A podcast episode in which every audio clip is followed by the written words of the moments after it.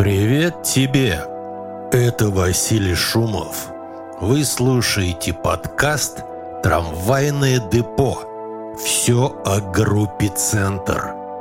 Если у вас есть вопросы или пожелания по теме этого подкаста, вы можете прислать нам имейл на электронный адрес в трамдепо собака gmail.com. Повторяю наш адрес в трамдепо собака gmail.com.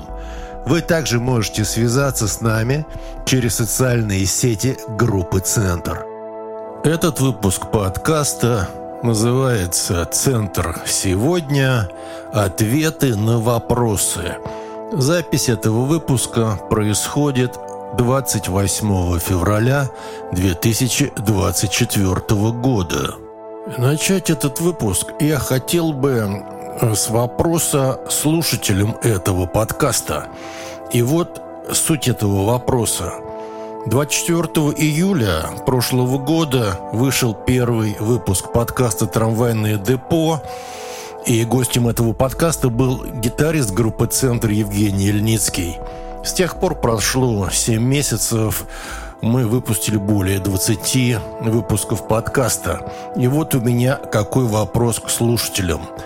На каких платформах вы слушаете этот подкаст? В настоящее время подкаст «Трамвайное депо» можно слушать на таких э, цифровых порталах, как Spotify, Apple, Яндекс.Музыка, YouTube, Deezer, Google, Amazon – и мне хотелось бы уточнить у слушателей, на какой платформе из перечисленных вы слушаете этот подкаст? Может быть, существуют еще какие-нибудь места, платформы, сайты, сервисы, где можно было бы предлагать слушателям этот подкаст? Может быть, выбрать какую-нибудь одну платформу, чтобы не распыляться для этого подкаста? Или, может быть, вообще предлагать подкаст на официальном сайте группы «Центр Центромания».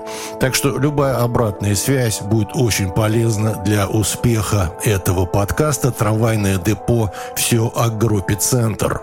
Сейчас я немного расскажу о новом проекте Late 70s, Early 80s, который по-русски можно назвать как поздние 70-е и ранние 80-е.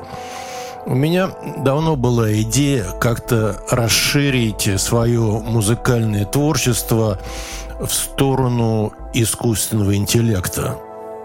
В плане того, чтобы, ну, например, вокал в композициях был исполнен ИИ, искусственным интеллектом. То есть, если есть э, традиционные вокалисты в группе, то в этой группе можно попробовать, чтобы на вокалах были и и искусственные интеллекты, не вокалисты, а иисты.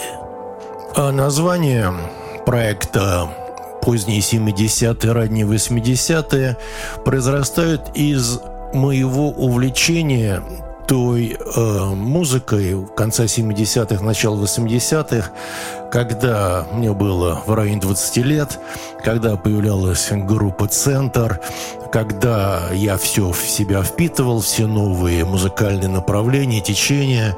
И в то время, на мой взгляд, было шикарнейшее состояние музыкальных стилей. Были такие стили, как постпанк, New Wave, то есть это было что-то новое. Был такой стиль в Нью-Йорке, который назывался No Wave. Иногда мне пишут, что я сделал ошибку. Не No Wave, а New Wave. Нет, No Wave – это был э, такой ярко выраженный стиль, э, скажем, в Нью-Йорке.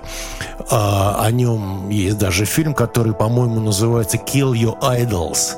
Там про музыкальные проекты и группы этого стиля Нью-Йорка. Брайан Ин продюсировал альбом, который так и назывался No New York, то есть имеется в виду No Wave э, в Нью-Йорке. Ну, все эти стили на меня очень здорово повлияли, а из-за того, что конец 70-х, начало 80-х я провел в Советском Союзе в городе Москве, Соответственно, информация и доступ к той музыке у нас была ограниченная. То есть то, что нам попадало в руки, то мы и слушали.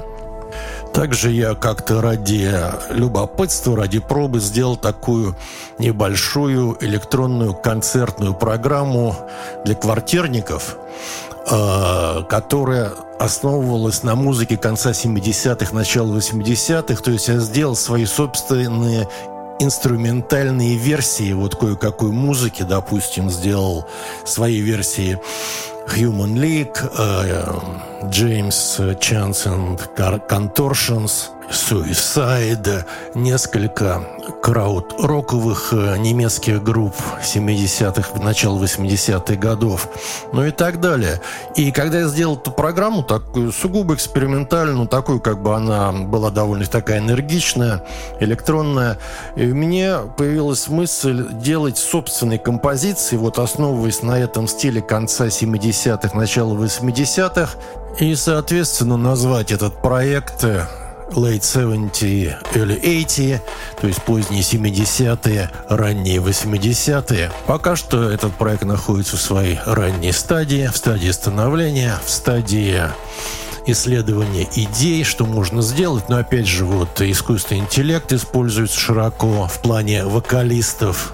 Соответственно, Э, проект англоязычный из-за того, что искусственный интеллект в плане вокала, голос э, намного развит более на английском языке, чем на русском, например. Также я думаю, что к лету этого года появится больше работ, появится больше видео, и можно будет более подробно рассказать и продемонстрировать какие-то достижения проекта Late 70 Early 80s, или же по-русски это будет звучать поздние 70-е, ранние 80-е. Ну а как всегда это бывает, появляется иногда и другой смысл у названия ансамбля, как и в частности это бывало с группой «Центр».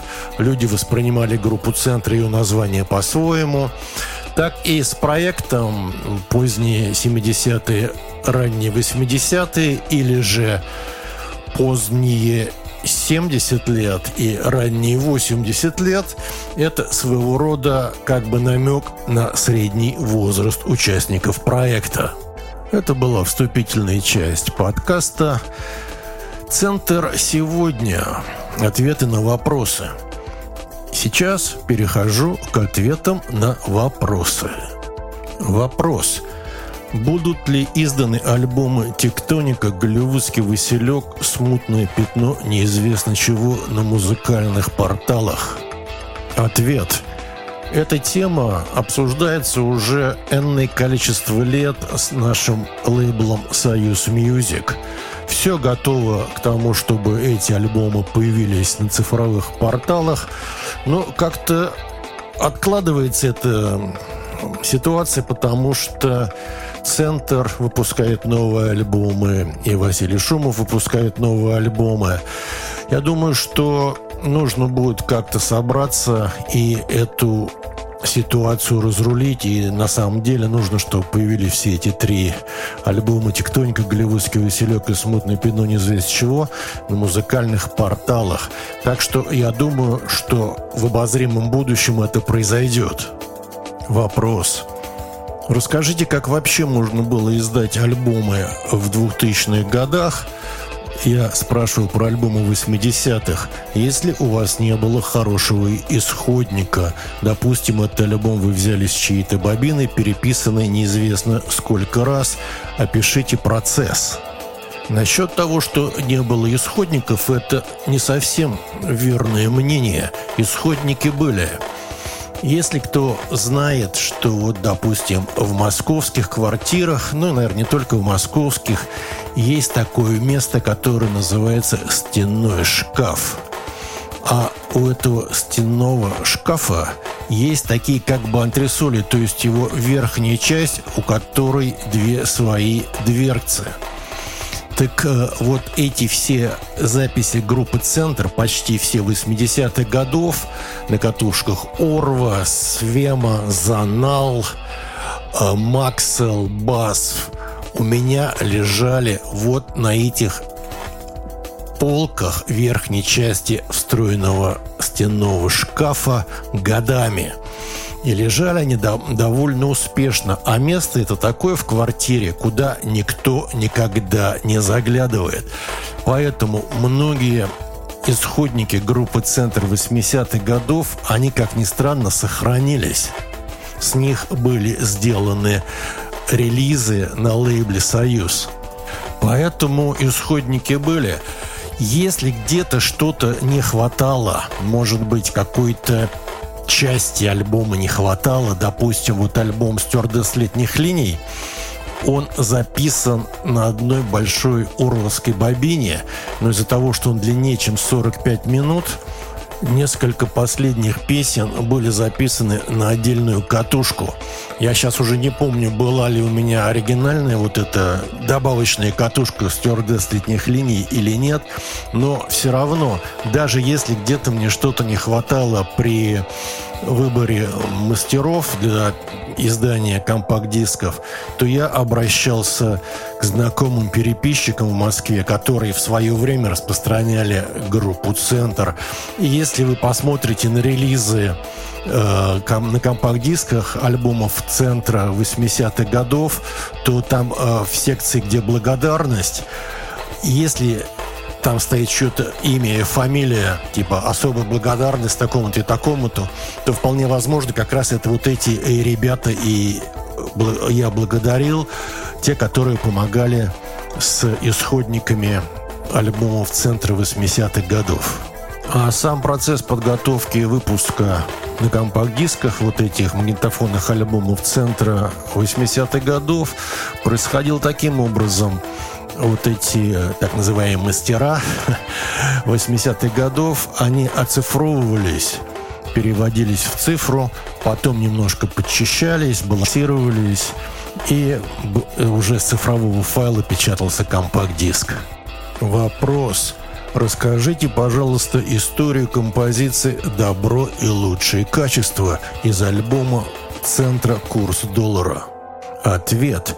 Если вы являетесь постоянным слушателем подкаста «Трамвайное депо. Все о группе «Центр», то, наверное, вы обратили внимание, что регулярно выходят тематические выпуски подкаста, посвященные альбомам группы «Центр» Василия Шумова. Я думаю, что в обозримом будущем мы сделаем специальный выпуск подкаста, посвященный альбому «Курс доллара». Этот альбом 2001 года является вторым альбомом начала нулевых годов, начала 21 века, когда Центр перешел в дистанционное существование, в удаленную запись, и в группе Центр стали участвовать неизвестные, иногда анонимные, так называемые центробараторы. Альбом «Центра курс доллара» также имеет э, определенное значение, потому что в его честь я назвал свой видеоблог «Курс доллара». Наверное, кое-кто из вас видел его выпуски, которые выходят регулярно. Также одной из идей появления этого подкаста «Трамвайное депо. Все о группе «Центр» идея состояла в том, чтобы самим участникам, самим свидетелям событий, друзьям группы, все, кто имел какое-либо отношение к группе «Центр», от первого лица поделиться своими воспоминаниями, впечатлениями о событиях, о записях альбомов, о концертах, о гастролях, о участников составов, кто на чем играл, где, когда, что было записано. Чтобы не происходили такие случаи, как вот один раз, не знаю, лет 5-7 назад, я был на мероприятии, где гости сидели за столом. И при мероприятии не имело отношения к музыке. И напротив меня за столом сидел мне незнакомый человек, ну, который лет, может быть, на 10-15 моложе меня. И в разговорах э, стало понятно, что он какой-то, ну, по крайней мере, он сам себя так считает, специалист, историк русского рока. О нем раньше я ничего не знал. И кто я такой, он тоже не знал, потому что на мероприятии, не знаю, было там, может быть, человек 100, 150. Никто никого не представлял, просто люди сидели за столами и общались. И я у него спросил, если он знаток русского рока, знает ли он что-нибудь про группу «Центр», на что мне совершенно авторитетно и как бы так сразу же на голубом глазу сказал, что ну «Центр» — это питерская группа 80-х годов. Но я не стал с ним дальше обсуждать эту тему, но, по крайней мере, центровский подкаст «Трамвайное депо» ставит одной из своих целей прояснить всем, что это за группа, какие альбомы, дискографии, участники, все, что связано с группой «Центр». И, пользуясь случаем, напомню, что «Центр» — это московская группа. Вопрос – Василий, добрый день. 40 лет назад я прослушал кассету с вашими записями. Это был сборник из альбомов «Центра». И там была однокомнатная квартира, но не в том варианте, что на известном альбоме. Грубо говоря, вы там не выкрикиваете текст, а душевно произносите. Можете рассказать, что это за запись? Ответ – чтобы мне рассказать о какой-либо записи и ее прокомментировать, мне нужно послушать эту запись. Если у вас сохранилась эта запись вот какого-то иного исполнения однокомнатной квартиры, пожалуйста, пришлите ссылки, чтобы я мог послушать и понять, о чем идет речь. Хочу обратить внимание слушателей этого подкаста, что в 80-е годы – переписчики э, альбомов центра, ну и не только центра, всего этого подпольного советского рока, иногда делали вот что. Если у какой-то группы, ну я беру для примера центр, если у центра есть альбом, короткий альбом, в частности, однокомнатная квартира – это короткий альбом – альбом чтения в транспорте» — это короткий альбом. Короткий имеется в виду, что он не на 45 минут или на 42 минуты, то есть он не заполнял одну сторону или катушки а, пленки на магнитофоне, или кассеты – и что некоторые переписчики делали, чтобы не оставлять пустое место, ну, скажем, если сторона кассеты длится 45 минут, а альбом э, центра длится, скажем, там 30 минут, то они чем-то дополняли эти оставшиеся там 20-15 минут по своему усмотрению. И на катушке или на кассете писалось «Центр», «Однокомнатная квартира». Но эта однокомнатная квартира шла с каким-то добавлением. И люди, которые слушали эту кассету, которым она потом попадала через этих всех распространителей переписчиков, когда они ее слушали, у них могло сложиться впечатление, что вся сторона этой кассеты – это центр. То есть, э, если короткий альбом «Однокомнатная квартира» занимает, не знаю, там 20, 25 минут, то остальные 20 минут переписчик чем-то добил, ну, может быть, чем-то в таком стиле, как «Центр», что-то такое типа или «Нью-Вейва», ну, по крайней мере, не хард-роком он добил или не советской эстрадой он ее добил. Вот. И у людей могло сложиться впечатление, что это тоже «Центр». Также расскажу одну историю, э, которая связана вот примерно с такой же ситуацией – с группой «Центр», но которая не была группой «Центр». А вот в чем дело. Где-то в десятых годах уже 21 века мне один э, человек рассказал историю своего школьного ансамбля под названием «Центр». Этот разговор идет о середине 80-х, может, даже начале 80-х годов. Дело происходило в городе Павлодар в Казахстане. Значит, к ребятам из Павлодара, молодежи, попали записи вот нашей московской группы «Центр» вот через этих переписчиков. Им эти записи очень понравились. И у них была, может быть, уже своя какая-то школьная группа. Или они только что школу закончили. Ну, в общем, совсем там до 20 лет у них был возраст. И они стали играть песни группы «Центр» и стали себя называть группой «Центр». То есть представьте картину, знаешь, в городе Павлодар, школьники говорят, что мы группа «Центр» и исполняют репертуар «Центра». Поэтому в таких ситуациях э, могли появляться ли какие-то записи, совершенно мне неизвестные, которые распространялись как центр. Это все происходит из-за того, что в СССР все группы вот типа центра, которые существовали подпольно, их никто не знал, их никто не видел, их никто не знал в лицо, ну, кроме ближайших друзей. Э, а у нас все друзья были, естественно, соответственно, в Москве, откуда родом группа «Центр». Поэтому возможны и такие курьезы, что вот эту песню «Однокомнатную квартиру» исполнял вообще не наш центр, а кто-то еще. Поэтому, если есть вопросы по какой-то либо песне, в группы «Центр», которая как-то отличается от того, что выходила на релизах «Центра» на компакт-дисках на лейбле «Союз Music». Пожалуйста, присылайте ссылки на саму фонограмму, чтобы я послушал, и тогда уже я смог дать э, конкретный ответ на основе присланной фонограммы. Вопрос. Расскажите, пожалуйста, про проект «Тетралогия Трубач». Интересно все, тексты, музыка, идея, манифест, альтернатива, как все появилось. Ответ. В конце 80-х годов в Москве ну, как бы сформировалась такая коалиция музыкантов, ну, на дружеском уровне, которая интересовалась авангардной музыкой, электроникой, нью-вейвом, постпанком, но все, что можно назвать экспериментальная музыка. Если кто помнит, в конце 80-х годов в СССР процветала совершенно ужаснейшая, на мой взгляд, попса.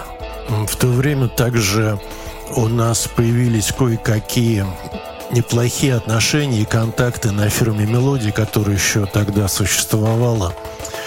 И э, обсуждая идеи, мы вот с моим другом Володей Рацкевичем, который как раз в то время записал свой первый сольный альбом «Задача в общем виде», обсуждали, что можно сделать в плане каких-то интересных релизов, необычных релизов. И появилась идея сделать вот такую как бы серию ассоциаций Лава, так мы это условно называли, вот это содружество эксперим... экспериментальных московских музыкантов в то время.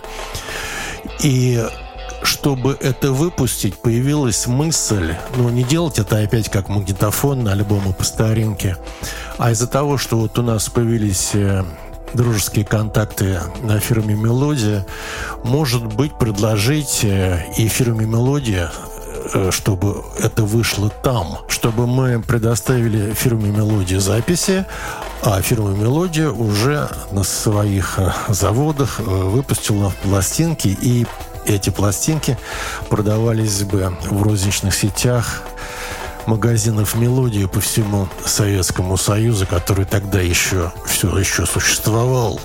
Мы поговорили с нашими знакомыми московскими музыкантами, что у тебя есть такая идея, и что если у них есть записи более-менее приличного качества, потому что мелодия тогда тоже брала не все, нужно было иметь какой-то ну, уровень, уровень звука, чтобы там ничего не щелкало, не трещало, не шипело, потому что это уже дело имеет со всякими ГОСТами по выпуску винила в ту пору. И вот у нас как бы сложилась такая подборка, то есть э, мы предложили сольный альбом Владимира Рацкевича «Задача в общем виде».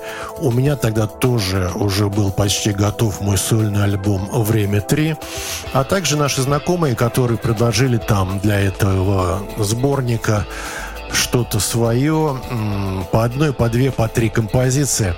И что в конце концов получилось, что набралось вот на четыре альбома, на четыре пластинки.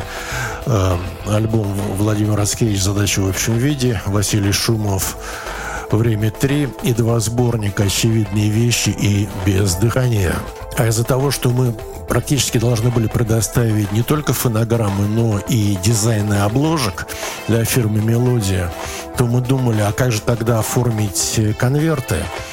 И оказалось, что у Володи Рацкевича был его знакомый Андрей Гусев, э, который э, как художник-оформитель уже делал э, дизайны и альбомы виниловых пластинок для фирмы «Мелодия» в прошлые годы.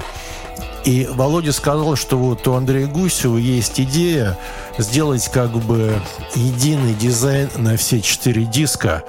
И мы встретились, я помню, мы приехали домой к Андрею Гусеву с Володей, и он рассказал идею, что вот э, можно попробовать взять фотографию э, Александра Родченко, этого известного советского конструктивиста, художника-фотографа 20-х годов, фотографию, которая называется «Трубач», разделить ее на четыре части, и вот каждая часть из этих четырех будет лицевой обложкой каждого альбома.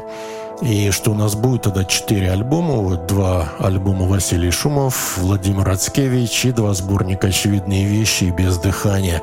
А дизайн пластинки тогда был очень важен, потому что ну, без дизайна э, фирма «Мелодия» бы это не смогла выпустить, а нам просить фирму «Мелодию», чтобы они сами там по своим уже каналам и на своих э, мощностях делали дизайн, нам тоже не хотелось. Хотелось, чтобы было все от начала до конца предоставлено нами самими. Вот, и Андрей Гусев разработал этот дизайн, который если смотреть на каждую пластинку по отдельности, то непонятно, что это такое. Вот, допустим, на моем сольном альбоме там «Ухо трубача». А если не сложить его с остальными тремя, то это, в принципе, непонятно, что это такое, чье это ухо, или вообще это ухо или нет. Также Андрей Гусев придумал логотип вот ассоциации «Лава», который стоит на всех этих четырех альбомах. Вот вкратце, как это было сделано с дополнительной информацией и кое-какими подробностями по вот этой тетралогии «Трубач» я вам могу порекомендовать публикацию журналист Алексея Певчева в журнале «Музыкальная жизнь» в номере «Октябрь 2023 года». Статья так и называется «Тетралогия Трубач». Вопрос. Василий, вы в своих интервью 2009-2010 годов рассказывали, что уехали из США и больше туда не вернулись, то есть просто остались в Москве. У меня вопрос, кто вам переслал ваши вещи, в том числе музыкальные инструменты оттуда? Думаю, вам ясен мой вопрос. Ответ.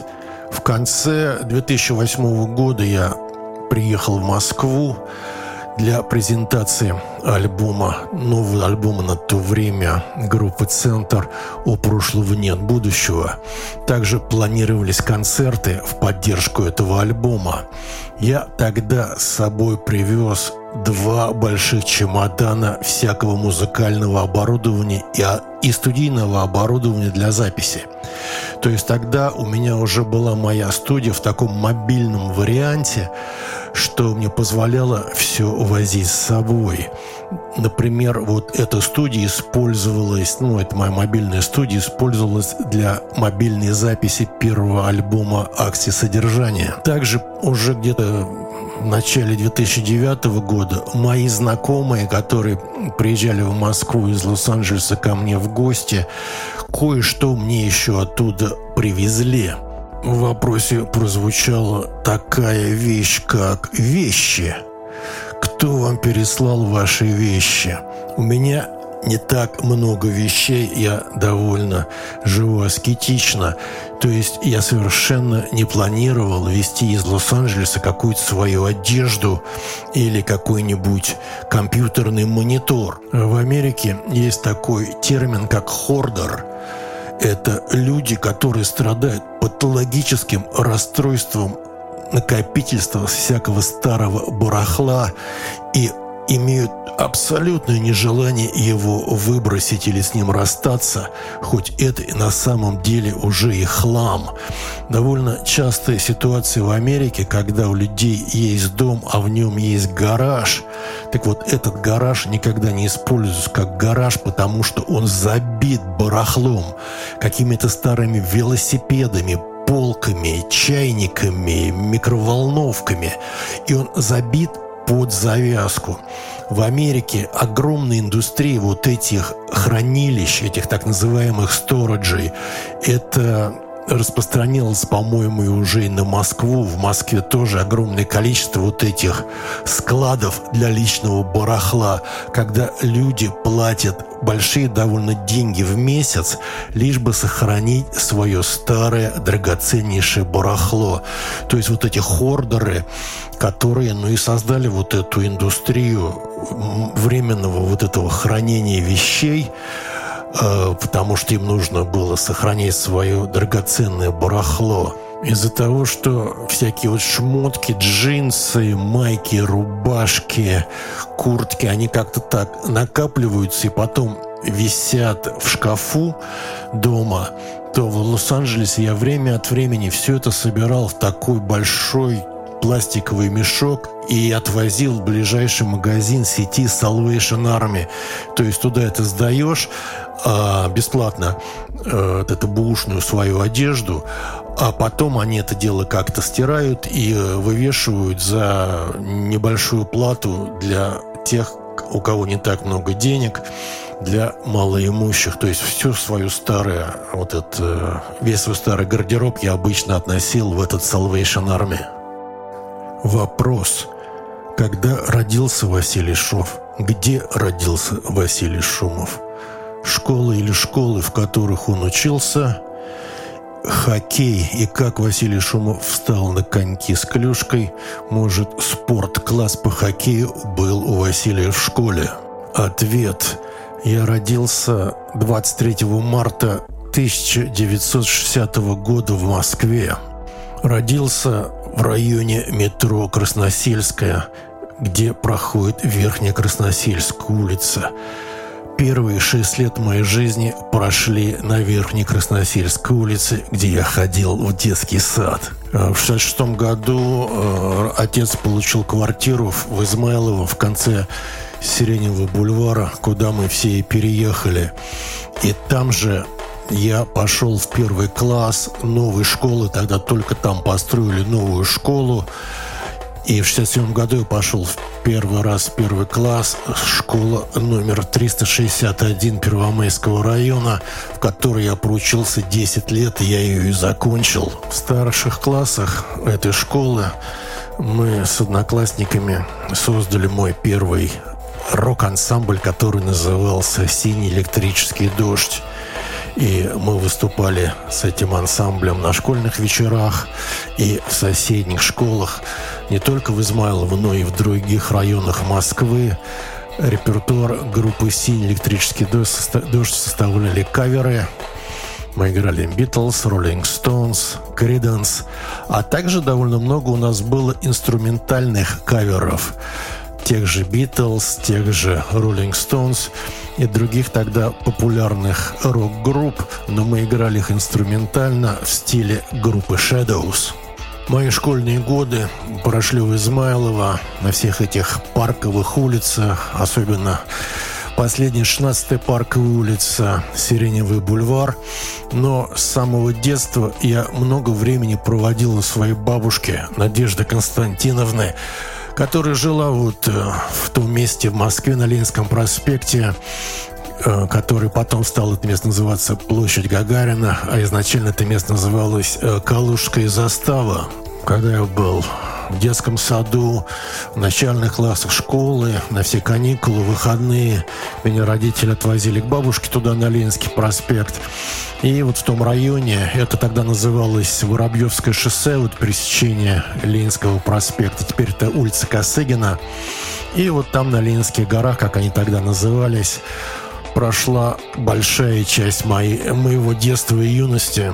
Из-за того, что на этом Воробьевском шоссе там были особняки членов партии и правительства Советского Союза. Там жил Хрущев одно время. И в нашем доме, то есть в доме моей бабушки, был избирательный участок. И на этом избирательном участке голосовал Хрущев, а потом Косыгин, а потом Горбачев и, по-моему, еще какие-то лидеры советского государства, потому что в том районе они жили. Любопытно сейчас вспоминать, что я вот был маленький, И мы ходили смотреть, как голосовал Хрущев, а он был генеральным секретарем Коммунистической партии Советского Союза, то есть он был лицом номер один в государстве. И я помню, что мы подошли там, а этот избирательный участок находился в подъезде дома на первом этаже.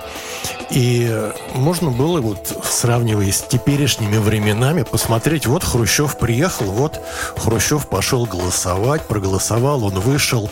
То есть не было какого-то полного оцепления там всего района, не было никаких снайперов на крыше, э, каких-то турникетов, проверок документов.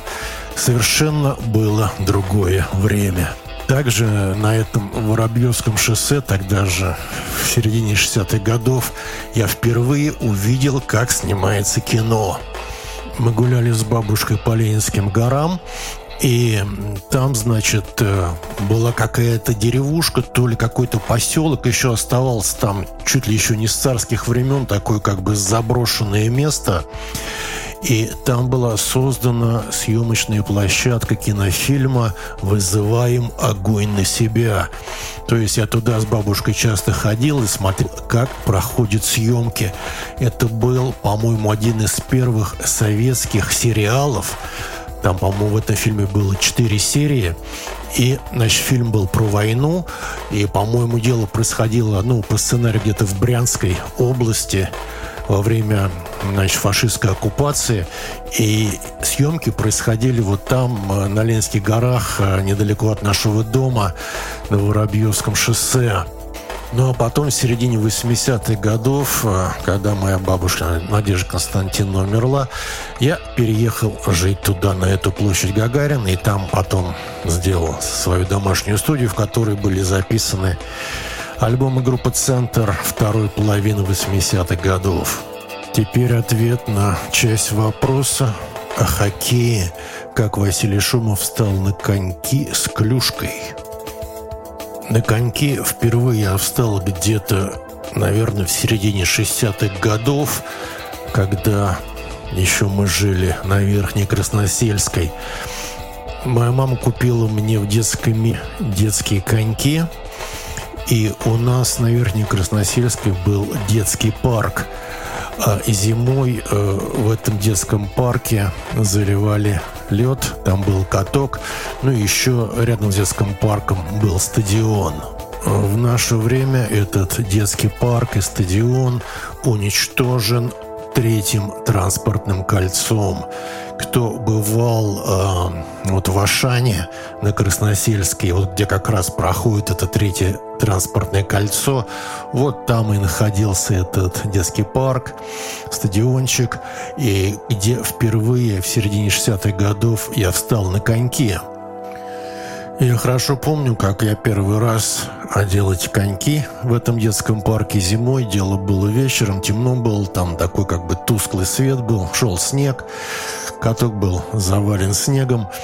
И я сразу покатился, то есть вот э, кто пытался когда-то учиться играть на коньках или теперь вот у кого есть дети, не так-то просто ребенку вот научиться кататься на коньках. Иногда дети просто испытывают какие-то физические недомогания, им больно, неудобно, они падают.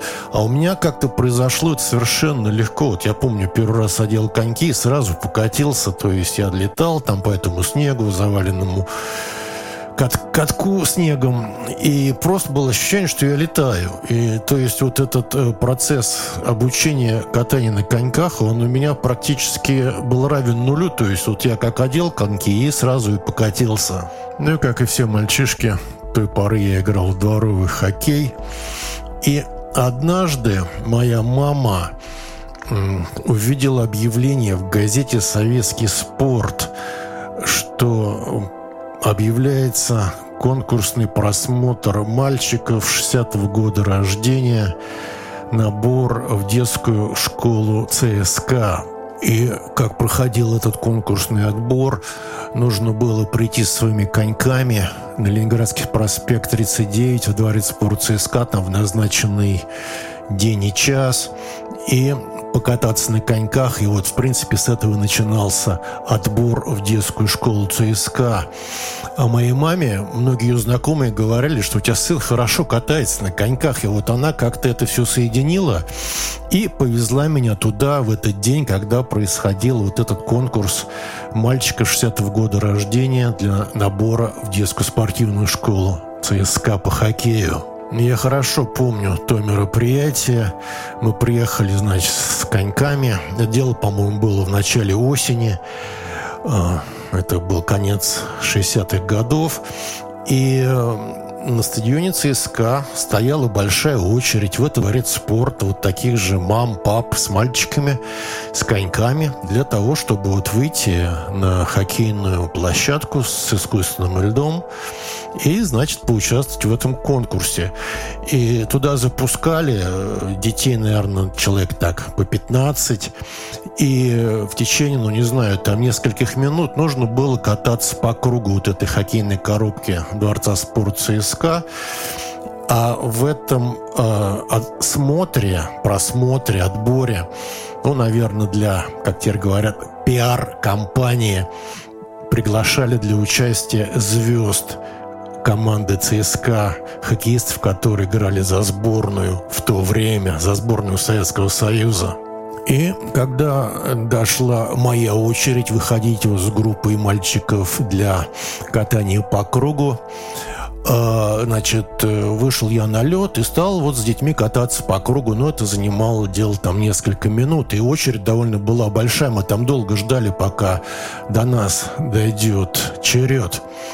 Вот, побегали мы, значит, по кругу, Значит, прозвучал свисток, дети остановились, и как происходило, что если кто-то кому-то понравился, то вот этот э, звезда-хоккеист подъезжал к ребенку и говорил, что вот э, я тебя выбрал, иди вон, тренер стоит, скажи, что значит, вот я тебя выбрал. И когда я стал, ко мне подъехал защитник ЦСКА в то, в то время, Александр Рагулин. Они были в таких цисковских майках, но без формы, но у него была эта хоккейная цисковская майка с пятым номером.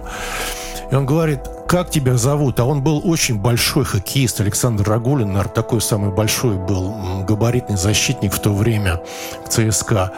Я говорю, меня зовут Вася. Он говорит, Вася, вот иди к тренеру, скажи, что я тебя выбрал. Ну, вот так э, меня записали в хоккейную школу ЦСКА, мальчика 60-го года рождения, но этот просмотр, как потом стало понятно, это была как бы первая часть. То есть вот они отобрали всех детей, которые, на их взгляд, хорошо катаются, потому что, в принципе, хоккей начинается с того, как э, человек катается. Вот. И потом, значит, через несколько дней был как бы второй тур, но он уже как бы не анонсировался как второй тур. Но теперь я вот, глядя назад, понимаю, что это был второй тур, и он уже заключался в каких-то, значит, упражнениях на земле. То есть там же рядом с Дворцом спорта ЦСКА, вот на Ленинградском проспекте 39, были такие аллейки, были теннисные корты. Опять же, это было начало осени, от начала сентября было. И вот тоже днем мы подъехали опять с мамой. Я еще прям из школы в школьной форме туда приехал. И нужно было побегать, попрыгать, там что-то потолкаться со своими вот этими сверстниками. И среди прочего было такое упражнение, что надо было с разбегу делать несколько кувырков через голову на асфальте. Ну вот, а уже всем этим руководил тренер ЦСКА, вот, который занимался с детьми нашего года. И он вот э, после уже как бы вот этого не, неофициально второго тура отобрал и меня в том числе. То есть вот кто мог кувыркаться на асфальте, там толкаться, бегать. То есть если у ребенка не было такого явного страха э, и чувства вот этой боли, то есть если он мог какую-то боль и дискомфорт переносить на детском уровне, ну вот как вот Идите сейчас покувыркайте через голову на асфальте в школьной форме, вот вы почувствуете, что это такое. Вот, и начались тренировки, я туда ездил несколько лет, 3-4 раза в неделю.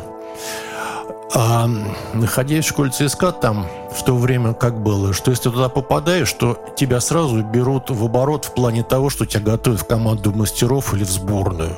То есть там сразу начинался такой очень жесткий тренинг – и среди, вот я помню, детей моего года ЦСКА э, были ребята, которые было понятно, что они просто на голову лучше играют в хоккей. Ну, наверное, и задатки, и всего, и талант, чем все остальные.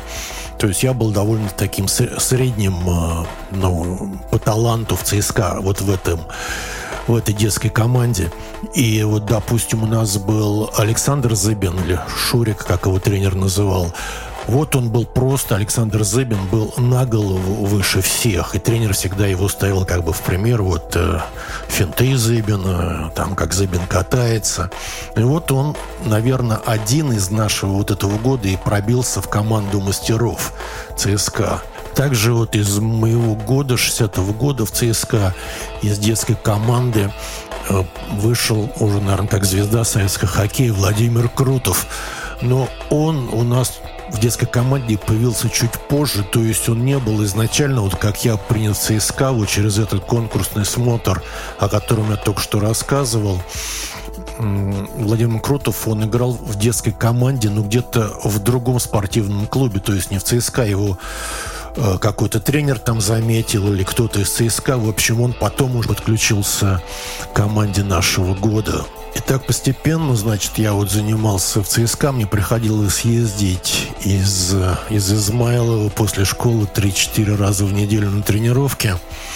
А потом еще, когда был искусственный лед, а в Москве, да вообще в Советском Союзе в то время было отсутствие катков с искусственным льдом и если в детской команде в ЦСКА лед давали, то там давали где-то в полседьмого утра или в семь утра.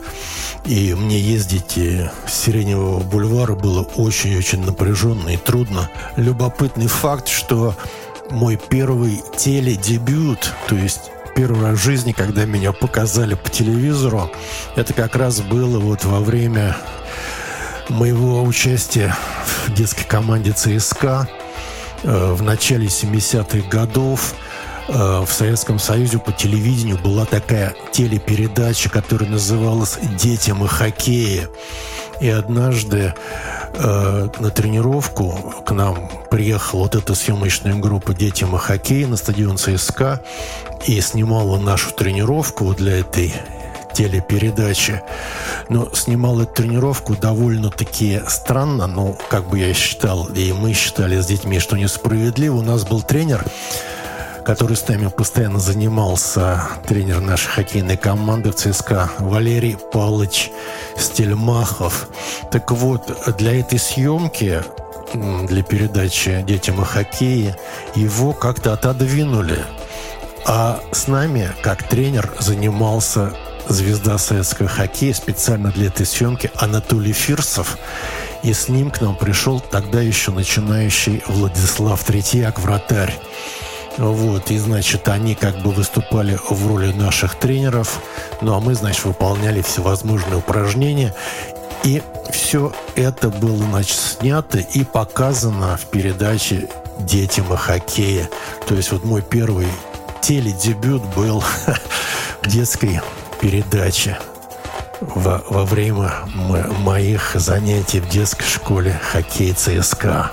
Чуть позже я нашел э, ближе к дому э, хоккейную команду в районе метро Электрозаводская на стадионе Серп и Молот была хоккейная команда, и я там несколько лет тоже поиграл, но это опять же учась в школе. Э, Сим команда называлась Серпомол, там были э, первенства Москвы для детей и мужчин разного возраста. Вот, и в этом серпомолоте я тоже там два или три года, что ли, провел. Э, и тренером у меня в серпомолоте был такой известный хоккеист в прошлом Николай Васильевич Поставнин. А он э, является первым чемпионом Советского Союза по хоккею. Вот когда проходил самый первый чемпионат, по-моему, это был 46 год, и он играл за «Динамо». И вот как-то уже в 21 веке, в десятые годы, я ездил в группу хоккей на тренировки. Это утренние тренировки проходили на малой спортивной арене в Жниках. Я как сижу, значит, на скамеечке во время этой двусторонки и смотрю, значит, там под потолком на малой спортивной арене висят э, вот эти номера и фамилии знаменитых хоккеистов «Динамо». Наверное, в то время эта малоспортивная арена была домашней ареной московского «Динамо». И вот смотрю, висит э, девятый номер «Поставнин». И вот я вспомнил Николая Васильевича Поставнина. Э, как я закончил школу, я пару лет поручился в МВТУ имени Баумана, также вот там недалеко от стадиона Серпомот. И э, играл за студенческую команду МВТУ года полтора. Вот. А потом я перешел в институт связи, уже у меня в полный рост шла группа «Центр», уже не мог совмещать. Я помню, даже иногда приезжал на репетиции в клуб трамвайного депо. Вот э, в, нач... в конце 70-х годов еще группа «Три семерки» была, начиналась «Центр». У меня в одной руке была бас-гитара, кофр, а в другой руке у меня была хоккейная сумка с формой, с хоккейной. Вот, но все равно уже где-то вот начала 80-х годов я учился в институте связи, перевелся из Бауманского в МЭИС, там тоже недалеко от Бауманскина, там у метро авиамоторный, но за сборную МАИСа я уже не играл, хотя тренер меня узнал, этого хоккейного, хоккейной команды институт связи, но я сказал, что все, я в хоккей сейчас уже не играю. И я не играл в хоккей, не ставил на коньки, наверное, лет 10. только когда я вот э, оказался в Лос-Анджелесе, одним из первых моих занятий я там был играющим тренером в команде одной местной любительской ночной лиги.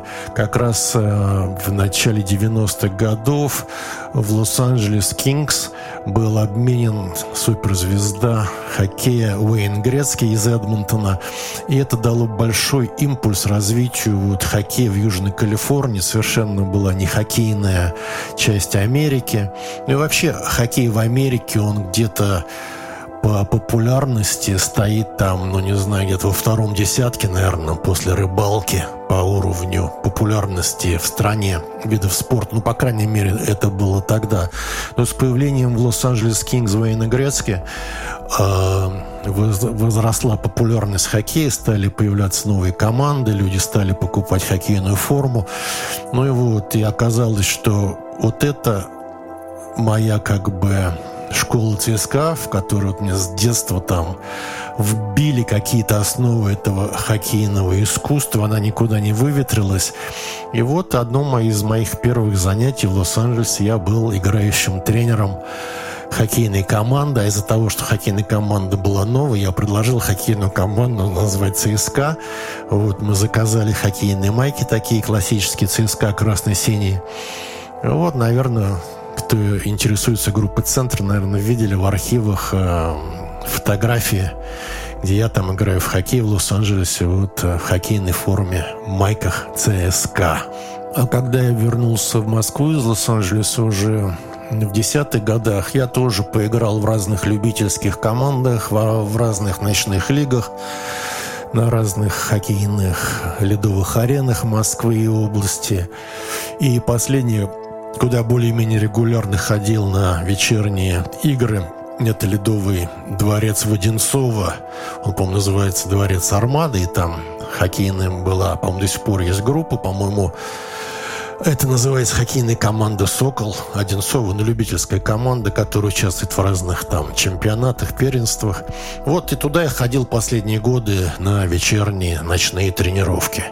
Но это вкратце вот моя хоккейная история. Вот, э, ну, практически вот с хоккеем связана моя жизнь, ну, естественно, с любительским хоккеем, начиная где-то вот, ну, с конца 60-х годов. Вопрос. Эм, это как бы по мотивам выпуска подкаста «Трамвайное депо» об альбоме «Брюлик». Очень интересный рассказ об одном из лучших альбомов центра «Брюлик». Благодарю. Было бы очень интересно услышать черновые версии песен с другим составом или даже просто студийный джем. Ответ – ну, речь, наверное, идет о том, что во время выпуска подкаста э, на тему альбома Брюлика. В этом выпуске принимал участие гитарист центра Сережа Сабинин, который активно Э, участвовал в записи и подготовка к записи альбома «Брюлик», и он там упомянул, что когда они репетировали в Москве, а я находился в Лос-Анджелесе, то есть состав готовился для записи альбома в Москве перед выездом в Лос-Анджелес для записи, то во время их репетиции, подготовки, там они делали какие-то записи, которые, в принципе, они мне давали слушать по телефону, чтобы я удостоверился, что они на самом деле готовятся, что есть какой-то результат их репетиций. И Сережа упомянул в этом подкасте, что у него где-то сохранились записи тех репетиций.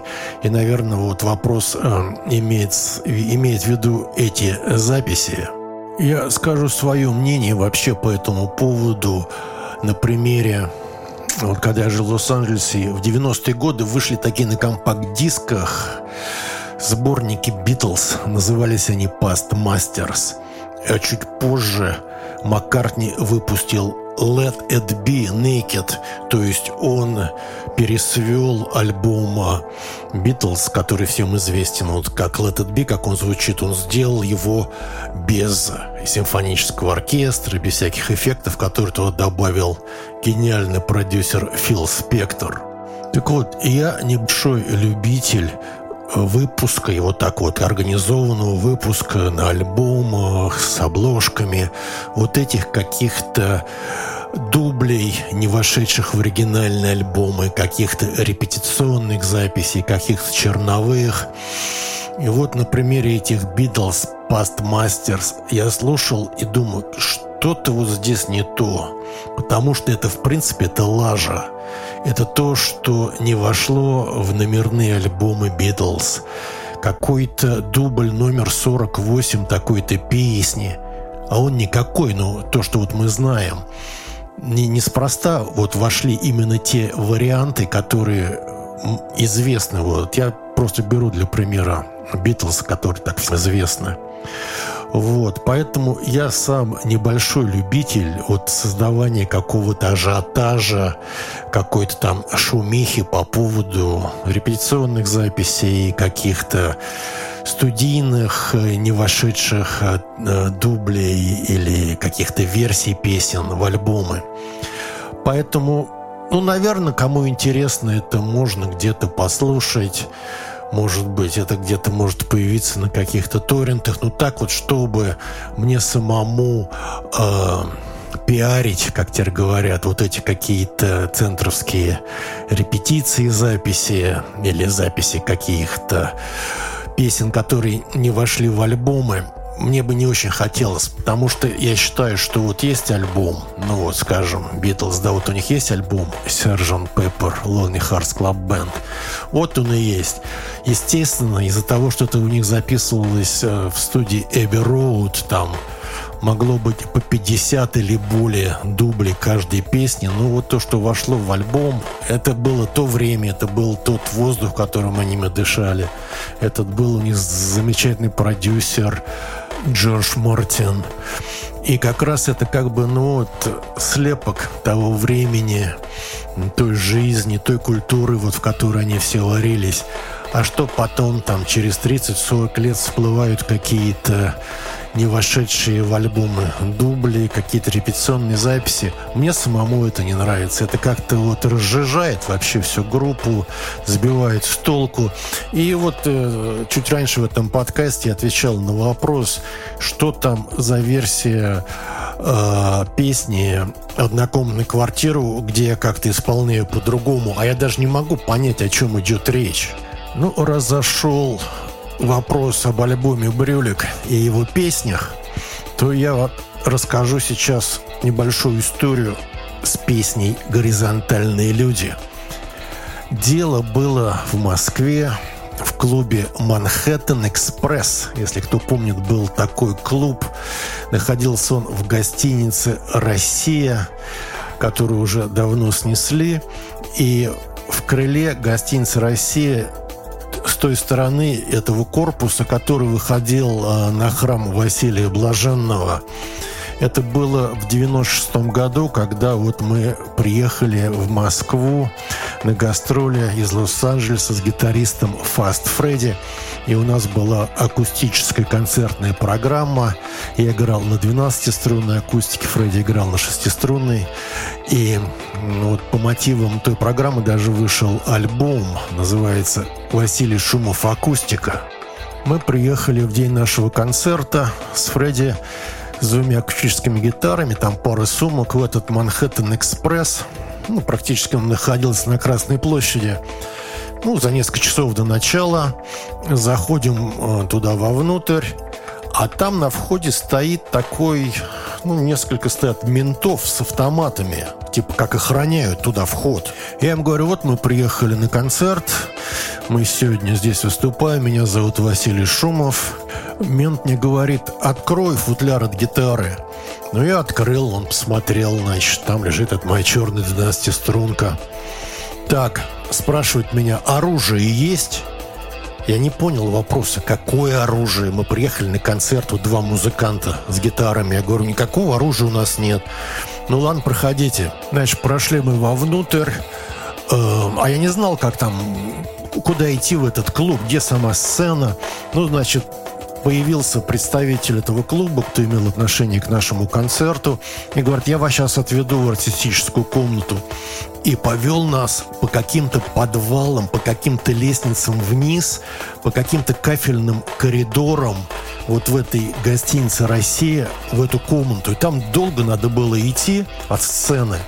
Значит, привел, привел у нас куда-то, это какая-то типа бытовки там была. Вот, говорит, вот здесь располагайтесь.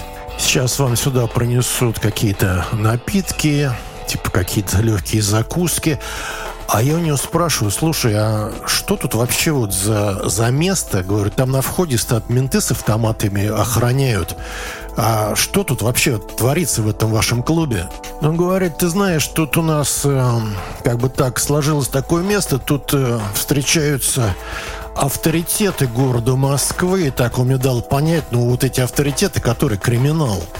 Вот, и типа они вот приезжают на 600-х Мерседесов, они так не интересуются музыкой, которая играет, но они там сидят где-то там в стороне, там у них свои столы, вот. Ну, вот э, было, говорит, э, случай, что им не понравилась какая-то группа, которая здесь играла, и что они сделали?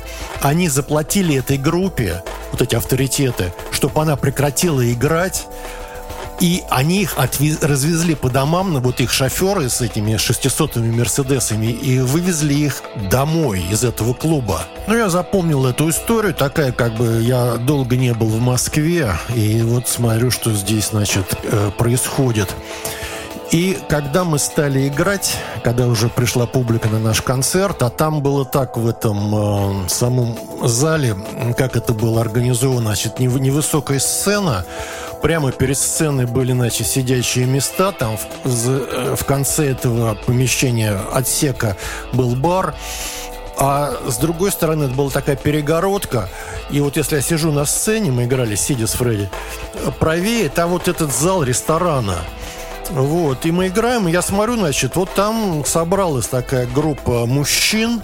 Ну, наверное, вот они и есть авторитеты. Я не знал, кто это, что это, но вот, как мне объяснил там представитель, то ли он арт-директор был в этом, э, в Манхэттене парень, что вот они, значит, находятся, вот эти авторитеты. И когда мы стали играть э, песню «Горизонтальные люди», я смотрю, значит, и вот из этой группы, где вот этот стол, и, как я понял, там сидели эти авторитеты, встает какой-то человек, ну, не знаю, лет 50, идет к сцене, заходит на сцену, прям вот, а мы играем, это вступление, вот это, мы так растягивали немножко, это горизонтальные люди. Я продолжаю играть, э, значит, свою партию на этой 12-струнке. Он заходит на сцену, подходит ко мне и начинает мне что-то в ухо говорить. И я вспоминаю, вспоминаю вот эту историю, как тут вывозили музыкантов, которые не понравились авторитетам, просто их грузили в эти Мерседесы и платили им деньги, лишь бы они перестали играть, и вывозили их там по домам. Я говорю, что? Какой вопрос? Ну, потому что я продолжаю играть, и он, значит, мне что-то говорит, он так наклонился. И он мне говорит, а можно я потанцую со своей женщиной? Я говорю, чего? Говорю, я не понял. Он говорит, можно я вот со своей женщиной под вашу музыку потанцую? Я говорю, ну, танцуйте, конечно. Он спускается со сцены, э, берет какую-то вот из-за из этих столов, где сидели вот эти авторитет, какую-то женщину, выходит с ней опять на сцену, и сзади нас с Фредди, вот мы сидим на стульях, а сзади нас, значит, между стенкой и сценой, вот на нашими стульями, ну, там пара метров, наверное. И мы играем горизонтальные люди, и он начинает с этой дамой медленный танец танцевать. Вот этот кто-то из этих авторитетов. Мы и продолжаем играть. Мы заканчиваем эту песню «Горизонтальные люди». Он мне жмет руку, ему понравилось, спускается со сцены с этой дамой, идет и, значит, продолжает, значит, там общаться со своими другими этими авторитетами. Ну, как я понимал, я не знаю, кто это, что это за люди. Ну вот, вот такая история с песней «Горизонтальные люди», произошедшая со мной и с гитаристом Фредди во время нашего концерта в клубе «Манхэттен Экспресс» в Москве в 96 году.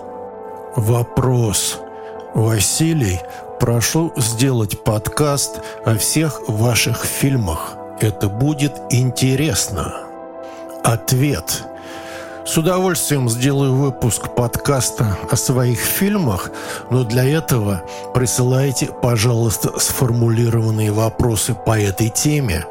Если вы обратили внимание, когда у нас проходят э, тематические выпуски подкаста по альбомам, то выпуск подкаста основывается на вопросах, которые прислал тот или иной знаток, любитель, поклонник группы «Центр».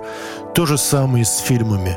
Присылайте вопросы, присылайте хотя бы какие-то наводящие темы, о чем рассказывать, и с удовольствием сделаю выпуск подкаста о своих фильмах. Вопрос или пожелание – Хотелось бы, чтобы вы, Василий, рассказывали истории про написание и запись песен. Ответ. Такие истории я рассказываю во время тематических выпусков подкаста «Трамвайного депо», которые посвящены тому или иному альбому, записи альбома группы «Центр» или Василия Шумова.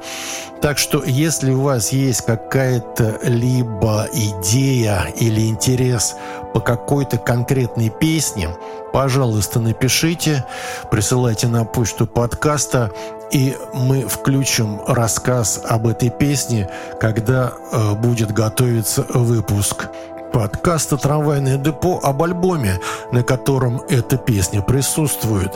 Если же вас интересуют песни, а выпуски подкастов уже были сделаны, про альбомы, на которых она существует, то тогда, я думаю, можно будет сделать специальный выпуск подкаста, посвященный историям написания, создания песен с разных альбомов. Но для этого нужно, чтобы вопросов, заявок по каким-то песням, ну, хотя бы было 15-20 песен вопросов по ним, и тогда мы сделаем такой выпуск подкаста именно «История песен», из э, дискографии группы «Центр». Э, все вопросы, пожелания, заявки присылайте на почту подкаста «Трамвайное депо». Вопрос.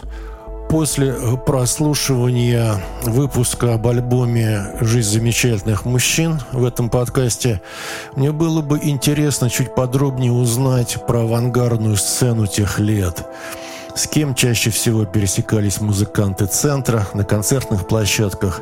Какие ныне забытые группы были тогда интересными? Было бы здорово, если Василий сделал бы в рамках подкаста краткий обзор команд тех лет. Ответ. Дело в том, что этот подкаст – сосредоточен на творчестве группы «Центр». Трамвайное депо, все о группе «Центр». Вот как бы направленность этого подкаста, его содержание. Мне не хотелось бы превращаться в музыкального историка или мемуариста о московской авангардной сцене, о московских экспериментальных подпольных группах 80-х годов. Наверное, это имеется в виду в вопросах. Поэтому мы будем оставаться на курсе тем «Все о группе «Центр», а если вас интересуют какие-то ну, другие группы и авангардная сцена, есть ряд публикаций, вышедших за последние годы на эту тему. Журналисты, авторы, историки выпускали и продолжают выпускать и мемуары, и обзоры сцены Москвы той поры. Так что вам лучше обратиться к авторам этих публикаций, книг, на эту тему. Вопрос. Хотелось бы узнать информацию от Василия по сет-листам Центра 80-х годов, хотя бы в общих чертах. Какие песни были обязательными хитами, исполнялись ли изредка какие-то необычные номера, например, каверы, а какие песни точно никогда не игрались – Отдельно было бы интересно узнать, какие песни исполнялись с импровизациями и сколько у группы песен, которые «воскрешались» в кавычках. На концертах спустя большой промежуток времени, 10 лет и более. Ответ – Дело в том, что у меня, например, не сохранилось никаких э, сет-листов концертов центра 80-х годов. То есть что-то мы записывали буквально перед выходом на сцену, что мы будем играть, но у меня этих не осталось, этих бумаженцей. Также я поспрашивал у ребят из центра 80-х годов, вот с кем мы до сих пор в контактах, у них тоже ничего не осталось. Ну, по крайней мере, так сразу никто не, не вспомнит, что у меня где-то там стоит на полочке за стеклом наш сет-лист. Мы когда играли в Деказил, скажем, там в Москве в каком-то там 83-м году, ничего такого не сохранилось. Но я вот подумал, из-за того, что это такая тема как бы интересная, более того, как я понял, это даже какая-то форма коллекционирования теперь э, существует, потому что вот, э, вспоминая концерты десятых годов, двадцатых годов центра, то после концерта ко мне всегда кто-то подходил и просил у меня, чтобы вот я отдал им эту бумажку, которая у меня лежала на полу или на столе с нашим сет-листом данного концерта. Вот что, я думаю, можно сделать. Я посмотрю по фотографиям сохранившихся центра э, из архивов, которые у нас есть, концертные фотографии и попытаюсь вспомнить, что вот был за концерт, где был концерт, какой это был год, и попытаюсь примерно составить сет-лист того концерта. Займет какое-то время, буду благодарен, если вы пришлете какие-то наводящие вопросы, может быть, по, по каким-то концертам 80-х годов, если вы где-то про них читали, если вы мои ровесники, может быть, вы на них бывали. И я попробую восстановить несколько сет-листов, центр 80-х годов, начиная с начала 80-х и до 90-х годов. Так что это займет какое-то время, но в следующих выпусках подкаста я сделаю специальную такую как бы часть подкаста, наверное, вот как раз когда будут ответы на вопросы все о группе «Центр», и там посвящу какое-то время вот этим восстановленным по памяти сет-листам группы «Центр» концертов 80-х годов. Вы слушали выпуск подкаста «Трамвайное депо. Все о группе «Центр». Этот выпуск подкаста был посвящен ответам на вопросы. Запись этого выпуска состоялась 28 февраля 2024 года. Если у вас есть вопросы, по теме подкаста «Трамвайное депо» о творчестве группы «Центр». Вы можете их присылать на почтовый адрес в трамдепо собака gmail.com. С вами был Василий Шумов, подкаст «Трамвайное депо». Спасибо за внимание, всего наилучшего и до новых встреч в трамвайном депо.